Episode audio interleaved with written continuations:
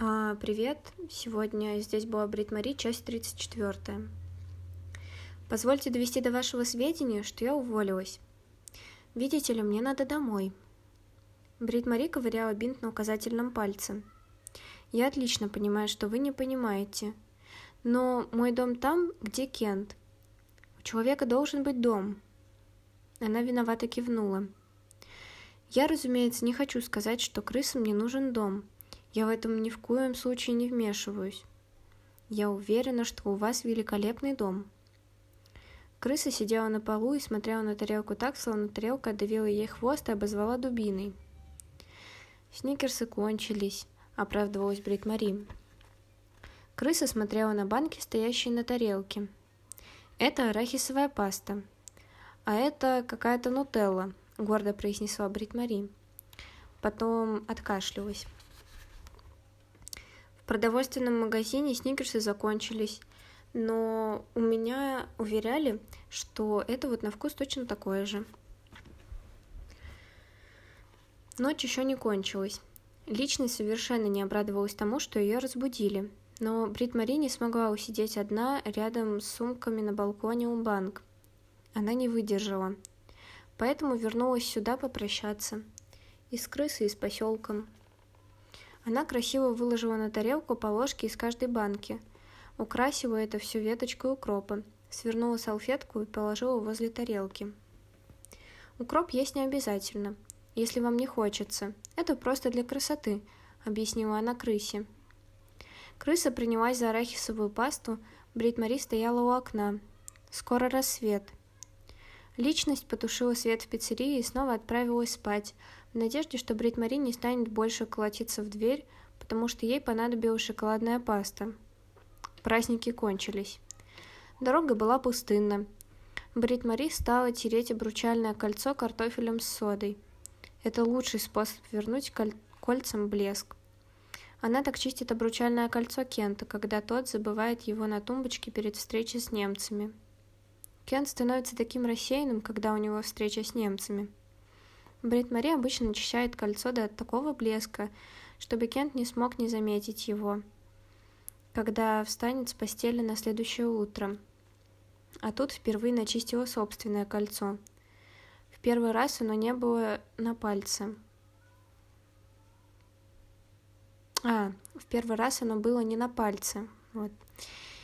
Не глядя на крысу, Брит Мари шепнула — я нужна агенту. Человеку необходимо, чтобы в нем нуждались, понимаете? Неизвестно, сидят ли крысы на кухню, а на кухне ночь напролет, размышляя, как они прожили свою жизнь или с кем. Сами сказал, я не из тех, кто сваливает, но я как раз из них, понимаете? В любом случае я кого-то добросаю. Поэтому единственное решение — остаться там, где твой дом, где твоя подлинная жизнь. Брит Мари старалась говорить уверенным голосом. Крыса вылезала лапки, а, сделала полукруг по салфетке, потом юркнула за дверь. Брит Мари решила... А, может, решила, что Брит Мари слишком много говорит. Тогда почему она продолжает приходить сюда? Брит Мари надеялась, что не только ради сникерсов.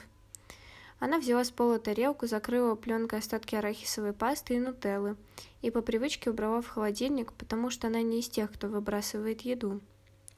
Тщательно вытерла обручальное кольцо, завернула его в квадратик бумажного полотенца и сунула в карман жакета.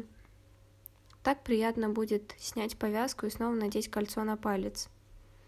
Так же приятно, как улечься в собственную постель после долгого путешествия.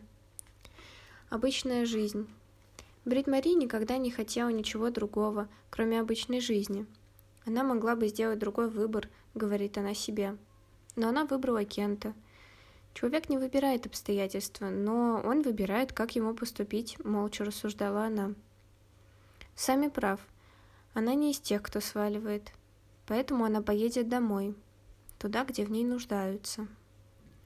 Она сидела на кухонной табуретке, поглядывая на дорогу, ожидая, когда появится черная машина. Машины все не было. Интересно, задумывается ли сами о том, как жить? Может ли он позволить себе такую роскошь. И кем все же следует быть человеку? Тем, кто прыгает, или тем, кто от этого воздерживается? Интересно, когда человек стареет, много ли у него остается в душе пространства для маневра? С кем еще ей осталось встретиться? Что они увидят в ней и что еще могут разглядеть себе самой? А, помогут ей разглядеть себе самой. Сами уехал в город помогать кому-то, кто этого не заслуживает. Брит Мари собиралась вернуться домой по той же причине. Потому что если мы не будем прощать тех, кого любим, что нам останется? Что есть любовь, если не любить наших любимых, даже когда они этого не заслуживают? Все мысли Брит Мари крутились вокруг одного. Как человек проживает жизнь ради кого-то? И чью? А, вдали, на дороге, мигнули фары. Вот свет медленно протянулся из темноты, словно руки из воды. Миновал щит. Добро пожаловать в Борг. Замедлив движение возле автобусной обстановки. Автобусной остановки. Свернул на гравийную площадку. Брит Мари уже стояла в дверях. Потом о происшествии в городе сообщат, что некие молодые люди рано утром выследили Магнуса у бара. У одного из них был нож. Между ними бросился другой молодой человек, тот, кто всегда вставал между противниками. Машина мягко остановилась на площадке, с горящим вздохом замер мотор. Фары погасли, и тут же загорелся свет в пиццерии. В спящих поселках всегда знают, что это значит, когда машина останавливается у окна до рассвета – что это всегда не к добру. Личность выкатилась на крыльцо и остановилась, увидев полицейскую форму. Свен стоял, сжимая фуражку обеими руками. На нижней губе отпечатались зубы, не пускавшие чувства на волю. Но протянувшиеся по, рука, э, по щекам неудержимые алые полосы свидетельствовали о тщетности этих усилий. Брит Мари отчаянно вскрикнула и упала на земь придавленная тяжестью человека, которого больше нет. Фу, что-то чуть позапиналась, простите. Эм, ну, что-то все как-то не очень. Ладно. До завтра. Пока.